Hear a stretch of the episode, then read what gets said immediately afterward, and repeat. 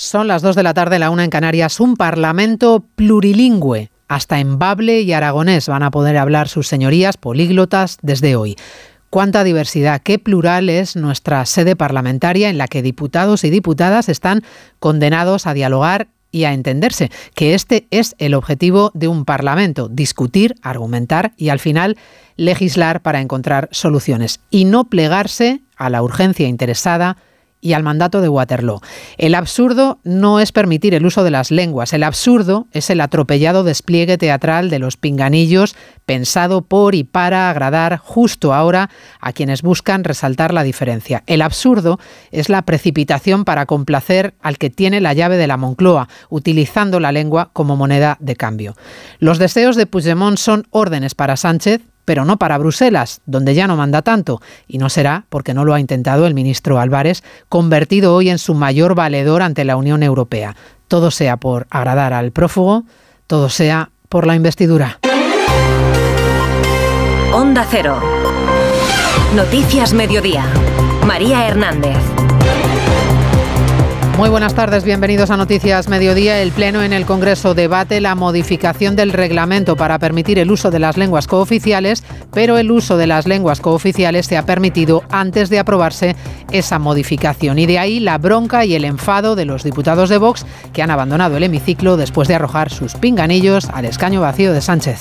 Nos hemos abandonado el hemiciclo porque aquí se está vulnerando la legalidad vigente. Se está tramitando una iniciativa que aún no está aprobada para la introducción de lenguas que son cooficiales en sus respectivas regiones y aún no ha sido aprobada y sin embargo la presidenta ha permitido que ya se hable en una lengua distinta del español, rompiendo absolutamente todas eh, las leyes y pasándose el reglamento por el forro de la chaqueta. Se pasa en el reglamento, decía la portavoz de Vox, Pepa Rodríguez Millán, por el forro de la chaqueta. Con forro o sin él, el Pleno continúa con intervenciones por vez primera en gallego, en vasco o en catalán y con karaoke incluido, claro. Este paso mm, que damos hoy, por supuesto, revista especial importancia, es innegable. Muchas de las interpretaciones, muchas de sus interpretaciones, muchas de sus opiniones son literalmente una oda a la ignorancia Es una doble honra, ya que me permite estrear un sistema ya que me permite estrenar el sistema de interpretación simultánea en la que es mi lengua materna. Sortea un día dugu, hau da egia. España hizkuntza komun bat partekatzen dugun en España compartimos una lengua común, es una nación, una unidad política donde tenemos una lengua, que es el castellano. Karaoke también al diputado del Partido Popular, Borja Semper. No quiso perderse la fiesta el líder de Esquerra, Oriol Junqueras, buscando espacio ahora que Puigdemont no puede pisar España, celebrando el día histórico y aplaudiendo que la amnistía ya esté atada y bien pactada, que no hay que pedir perdón por nada, dice. Estamos convencidos que si el acuerdo existente en este momento ya incluye la amnistía, es evidente que el acuerdo deberá incluir la amnistía. Es que no entendería que nadie deba arrepentirse de aquello que en ningún momento ha constituido un delito. Al contrario, quien debe arrepentirse es aquellos que han impedido derechos democráticos tan básicos como por ejemplo el derecho al voto. Pero es evidente que votar en ningún caso es un delito. La España plurinacional en Bruselas, como pago a Puigdemont, va a tener que esperar porque los 27 aparcan la petición repentina del gobierno de hacer oficial en las instituciones europeas el catalán, el euskera y el gallego. Bajo su propia presidencia, sin consenso y sin debate, el ministro Álvarez lo ha intentado, aunque Europa le pide tiempo, que tres idiomas de golpe es mucho. Se aparca la decisión, pero el gobierno ya tiene el discurso que buscaba, discurso que argumentar en Waterloo ha cumplido, dice Álvarez, con su parte de empezar el debate en la Unión Europea. Hemos propuesto iniciar su despliegue primero con el catalán y seguidamente con las otras dos lenguas. Lo importante es que hoy se ha dado un paso clave. No ha habido vetos, argumenta el ministro. A ver si el apaño le vale a Puigdemont o no. Repasamos ya el resto de la actualidad de la mañana en titulares con Paloma de Prada y Cristina Rovirosa. El Consejo Superior de Deportes se reúne esta tarde con la selección femenina de fútbol concentrada en Valencia. El objetivo, desbloquear la situación provocada por la polémica lista de Monse Tomé al incluir entre las 23 seleccionadas a 19 jugadoras que han reiterado su deseo de no ser convocadas. Nuevo varapalo del Supremo al ministro del Interior. El tribunal ha vuelto a dar la razón al coronel de la Guardia Civil Pérez de los Cobos y anula el veto de Marlasca a su ascenso a general. El Supremo ya había anulado el cese del coronel como jefe de la Comandancia de Madrid. Han quedado desbloqueados los viajes del IMSERSO. El Tribunal Administrativo ha rechazado los recursos que habían presentado varias empresas que se quedaron fuera del proceso. La previsión es reactivar los viajes a mediados del mes de octubre. El Ministerio de Igualdad confirma como crimen de violencia de género el asesinato de una mujer ayer en Tarragona a manos de su pareja, sobre quien no pesaba denuncia alguna. Se elevan a 48 los asesinatos machistas en lo que llevamos de año. Ya está en manos de la Fiscalía de Menores el caso de la difusión de imágenes manipuladas con inteligencia artificial de chicas desnudas en Almendralejo. La policía ha identificado de momento a siete menores como presuntos autores y las víctimas podrían superar las 30. Las autoridades de Libia piden a los periodistas que abandonen Derna, la ciudad más devastada por las inundaciones. Argumentan que obstaculizan el trabajo de los equipos de rescate. Tras una semana en el agua, la identificación de las víctimas se retrasa. Y del tiempo, en apenas una hora comienza un episodio destacado de tormentas en el Mediterráneo, una dana que será tan breve como intensa, ya que dejará más de 20 litros por metro cuadrado en una hora y granizo. Quedan cuatro días para el equinoccio de otoño, pero ya tenemos encima todo el arsenal propio de la nueva estación.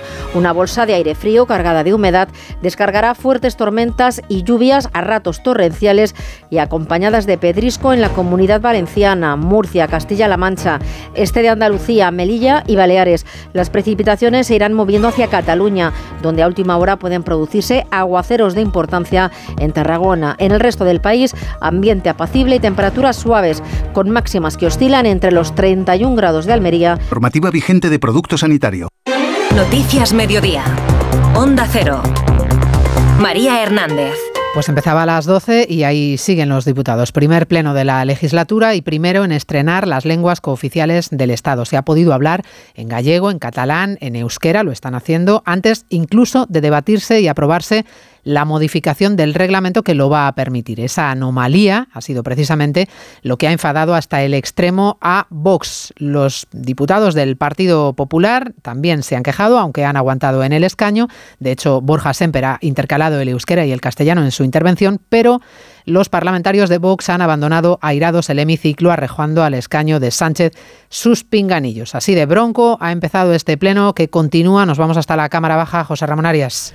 Un debate con pocos pinganillos y muchas miradas a las pantallas de traducción simultánea, con abandonos airados de los diputados de Vox y con uso de las lenguas oficiales parcialmente o en exclusiva. Hoy han primado más las formas que el fondo de los discursos, porque lo relevante para Marta Lois, Mercedes Purúa y Gabriel Rufián es el hecho de poder hablar en lenguas cooficiales. O noso idioma galego debe merecer toda a vosa simpatía, porque a lingua do traballador. Euskal Herrian, Euskaraz bizi nahi dugu. Orgullós fill i net d'andalusos, ser els primers a fer un discurs inequívocament, íntegrament, íntegrament en català La contestación comparte de su discurso en euskera del portavoz popular Borja Semper, que ha puesto el énfasis en que este debate de hoy no es porque para primar las lenguas, sino porque claramente le interesa a una persona, a Pedro Sánchez. Todos sabemos, como decía, que no estamos convocados aquí para favorecer ninguna lengua ni para promocionar su uso, ni para resolver un problema lingüístico. Si así fuera, allí donde gobiernan los independentistas se respetaría la pluralidad lingüística, se promovería la diversidad, ¿verdad? Tanto los populares como Vox han criticado el trámite impuesto para esta reforma del reglamento del Congreso. Ha sido una foto que nunca antes habíamos visto en el Parlamento, diputados, diputadas con pinganillo y petaca para la traducción simultánea en español, el idioma que todos entienden y hablan, no todos, es verdad, lo han utilizado, nos lo contaba José Ramón Arias, y pantallas con subtítulos en el hemiciclo, donde no hemos visto a ningún traductor porque han teletrabajado desde casa o desde algún otro lugar. Vamos con las curiosidades del Pleno, Ismael Terriza.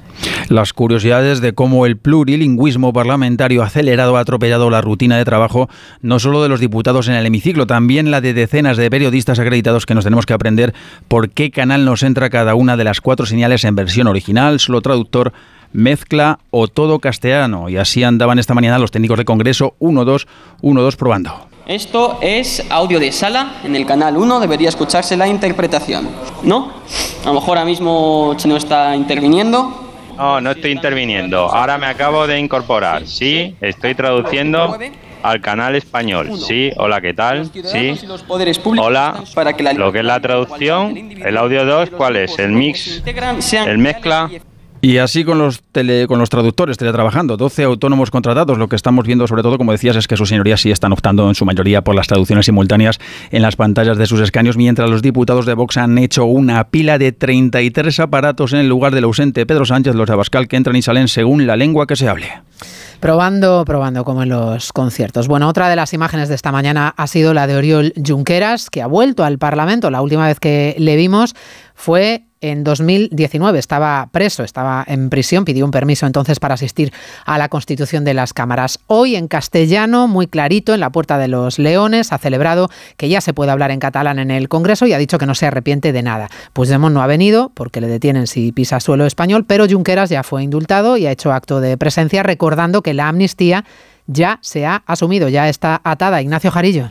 Pues sí, Oriol Junqueras da por descontada la amnistía porque, según él, la amnistía formaba parte no de esta negociación, sino de la que hubo para que el PSOE tuviera mayoría en la mesa del Congreso el pasado mes de agosto. Y lo ha dicho con estas palabras. Nosotros estamos convencidos que la amnistía forma parte ya del acuerdo al cual llegamos con el Partido Socialista uh, de cara a la constitución de la mesa del Congreso. Si el acuerdo existente en este momento ya incluye la amnistía, es evidente que el acuerdo deberá incluir la amnistía. Y otra advertencia clave para el gobierno, al igual que Junts, porque en esto Junqueras no quiere ser menos que Puigdemont, tampoco renuncia a la unilateralidad, es decir, que en un futuro Esquerra se reserva la posibilidad de volver a convocar un referéndum o declarar la independencia como en aquel 1 de octubre. El otro escenario político de la mañana ha estado en Bruselas, donde el ministro Álvarez ha hecho todo un papelón defendiendo ante sus colegas en el Consejo de Asuntos Generales que se dé oficialidad al catalán, al euskera y al gallego en el bloque comunitario. Los 27 no han dicho que sí, tampoco han dicho que no, han tirado por la calle del medio como se esperaba. Aparcan la decisión. Y el ministro defiende que no ha habido vetos. El mensaje en clave Puigdemont es el Gobierno ya ha hecho lo que tenía que hacer y además daremos prioridad ahora a que el catalán sea el primero en ser oficial. Corresponsal en Bruselas, Jacobo de Regoyos. Según José Manuel Álvarez, así tiene más probabilidades de salir adelante la propuesta española. Algunos Estados miembros han planteado que tres lenguas eh, de eh, una sola vez era algo más difícil. Aunque hoy no se ha aprobado nada, el ministro prefiere ver el vaso medio lleno. No ha habido ningún veto. Y así poder afirmar. El gobierno español ha cumplido hoy con su compromiso. Casi todos los países han expresado sus dudas, entre ellos Finlandia. Es más aviat per prendere una decisión avui. Cuyo representante ha dicho en catalán que es demasiado pronto, no hay plazos, pero el tema está encima de la mesa y ahora se puede tratar si se trata en la siguiente reunión. Bueno, y mientras tanto en la Moncloa, pues el Consejo de Ministros de este martes muy descafeinado, la verdad, porque no está Sánchez ni muchos de sus ministros que se encuentran en Bruselas hoy. La portavoz Isabel Rodríguez ha defendido que la Constitución mandata proteger las lenguas y ha esquivado el debate de la amnistía. No se pronuncia la palabra amnistía. Moncloa, Juan de Dios Colmenero. Así es, sigue sin pronunciarse esa palabra amnistía. Cada vez que se le pregunta a la ministra portavoz del Gobierno, Isabel Rodríguez, sobre las exigencias de Puigdemont, siempre responde lo mismo. Sánchez ha demostrado que está por la convivencia, por el diálogo, por el reencuentro con los independentistas, pero dentro del marco de la Constitución. Y es que el presidente del Gobierno ha demostrado durante cinco años su capacidad para recuperar la convivencia, el diálogo, para proteger eh, el marco constitucional en España en todos los territorios. Dentro del marco de la Constitución, a lo que tampoco responde es si considera que la amnistía entra en ese marco de la Constitución. Fuera de micrófono, en Moncloa muestran su preocupación ahora por la no renuncia a la unilateralidad que mantiene y mantendrá, dicen Puigdemont. Las dos y cuarto, la una y cuarto en Canarias, a la vuelta de pausa, hablamos de inteligencia artificial. Seguiría de Agricultura, Ganadería y Pesca. Noticias Mediodía. Onda Cero. Ya hay varios menores identificados por su implicación en la utilización de imágenes simuladas de chicas, también menores, sin ropa, desnudas, montajes realizados con una aplicación que utiliza la inteligencia artificial, imágenes eróticas que denunciaron varias madres y que podrían afectar a más de 30 chicas en total. El caso, como les digo, está ya en la Fiscalía de Menores y los implicados podrían enfrentarse a penas de hasta nueve años de cárcel. Redacción en Extremadura, Juan Carlos González. A medida que corre el tiempo, puede aumentar el número de denuncias de las madres de estas menores, como admiten desde la policía, y pueden verse salpicadas otras poblaciones cercanas. El informe preliminar policial que se pone en manos de la Fiscalía de Menores cita en torno a 30 denuncias, hay menores identificados y la raíz pudo tener origen en un grupo de WhatsApp. Mientras la investigación sigue, la madre de una de las menores, Miriam Aladip, dice que hay que aprovechar esta ola para concienciar. en estos es en los que hay que incidir y decirle, por favor, eh, sed consciente de, la gravedad de esto que está ocurriendo y apoyad sin fisuras a las víctimas. La delegación del Gobierno insta a denunciar, pero ante instancias oficiales como la policía o los juzgados. Hace solo unos días, la memoria de la Fiscalía alertaba del repunte peligroso de delitos sexuales cometidos por menores y explicaba entre las razones la ausencia de una educación afectiva, sexual adecuada de los jóvenes y el acceso a la pornografía sin filtro desde edades muy tempranas. Una realidad que corroboran las cifras. En España, la mitad de los niños de 11 a 13 años ha accedido al porno a través de Internet, muchos de forma accidental. El desconocimiento de los padres es algo habitual Belén Gómez del Pino. Llega al 75% de los padres ese desconocimiento que les lleva incluso a negar que sus hijos hayan accedido a contenidos pornográficos. Y la realidad es que el 76% de los adolescentes hasta los 18 consumen pornografía de forma frecuente a través de su móvil y sobre todo pornografía dura. No hay controles, explica Blanca Elía, portavoz de la campaña Dale una vuelta. El acceso al porno es asequible, gratis, lo que queramos, accesible a un simple clic 24/7, cualquier contenido. Y anónima. Nadie de su alrededor tiene ni idea porque es absolutamente anónimo en tu cuarto, ¿no? En tu intimidad.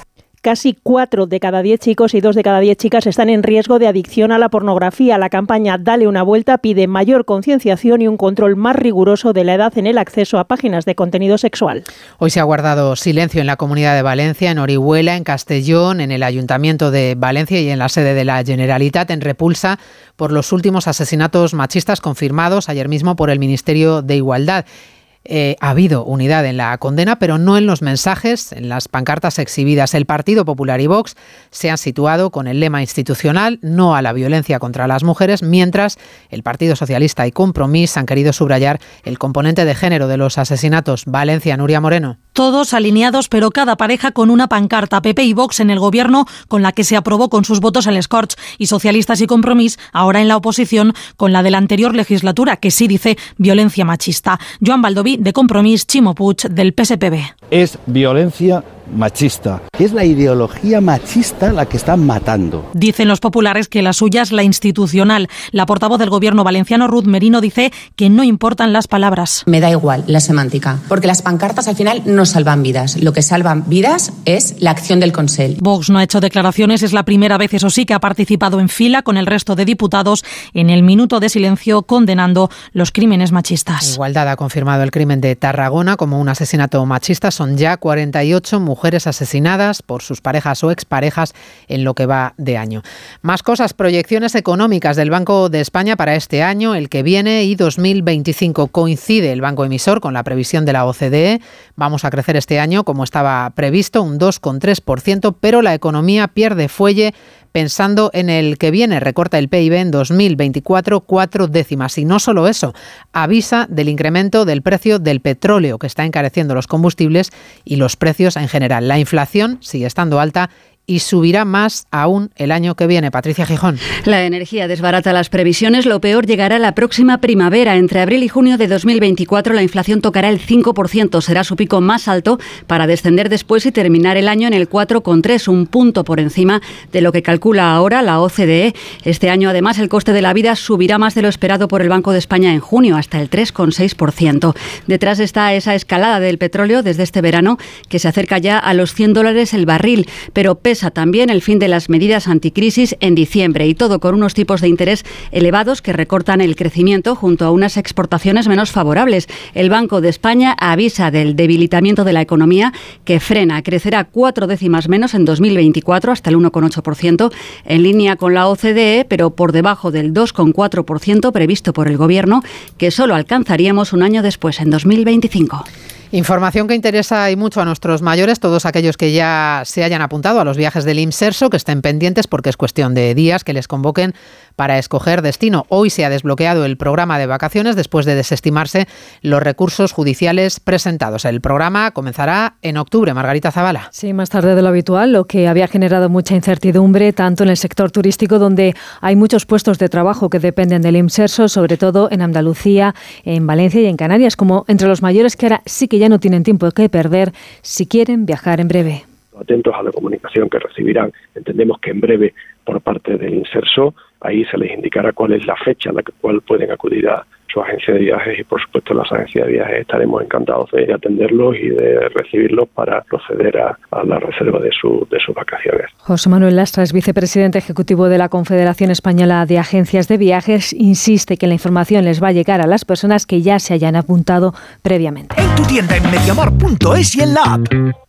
Vamos ya con el deporte. Las jugadoras de la selección femenina de fútbol acuden a la polémica convocatoria de Monse Tomé. Oscar Conde, buenas tardes. Buenas tardes, María. Y es que pese a emitir ayer por la tarde un comunicado manteniéndose firmes en su postura de renuncia a la selección si no había cambios en la federación, parece que finalmente todas las convocadas acudirán a la llamada de la nueva seleccionadora casi por imperativo legal ante el temor a recibir una fuerte sanción. Así lo han hecho ya esta mañana en un hotel de la capital las cinco internacionales del Real Madrid, Misa Rodríguez, Olga Carmona, Ollana Hernández, Terea Belleira y Atenea del Castillo y la jugadora del Atlético Eva Navarro. Gonzalo Palafox, buenas tardes. ¿Qué tal? Buenas tardes. Así es, las futbolistas del Real Madrid, del Atlético de Madrid, junto a la seleccionadora Monse Tomé y el staff técnico están volando hasta ahora en un vuelo charter que ha salido desde la capital de España rumbo a Oliva, Valencia, donde ya están llegando el resto de componentes del combinado nacional. Veremos cuándo llegan las futbolistas de equipos extranjeros como Esther González, que juega en Estados Unidos. Lo que podemos decir es que hemos visto caras muy serias, en algunos casos también de tristeza, en unas futbolistas que están obligadas a venir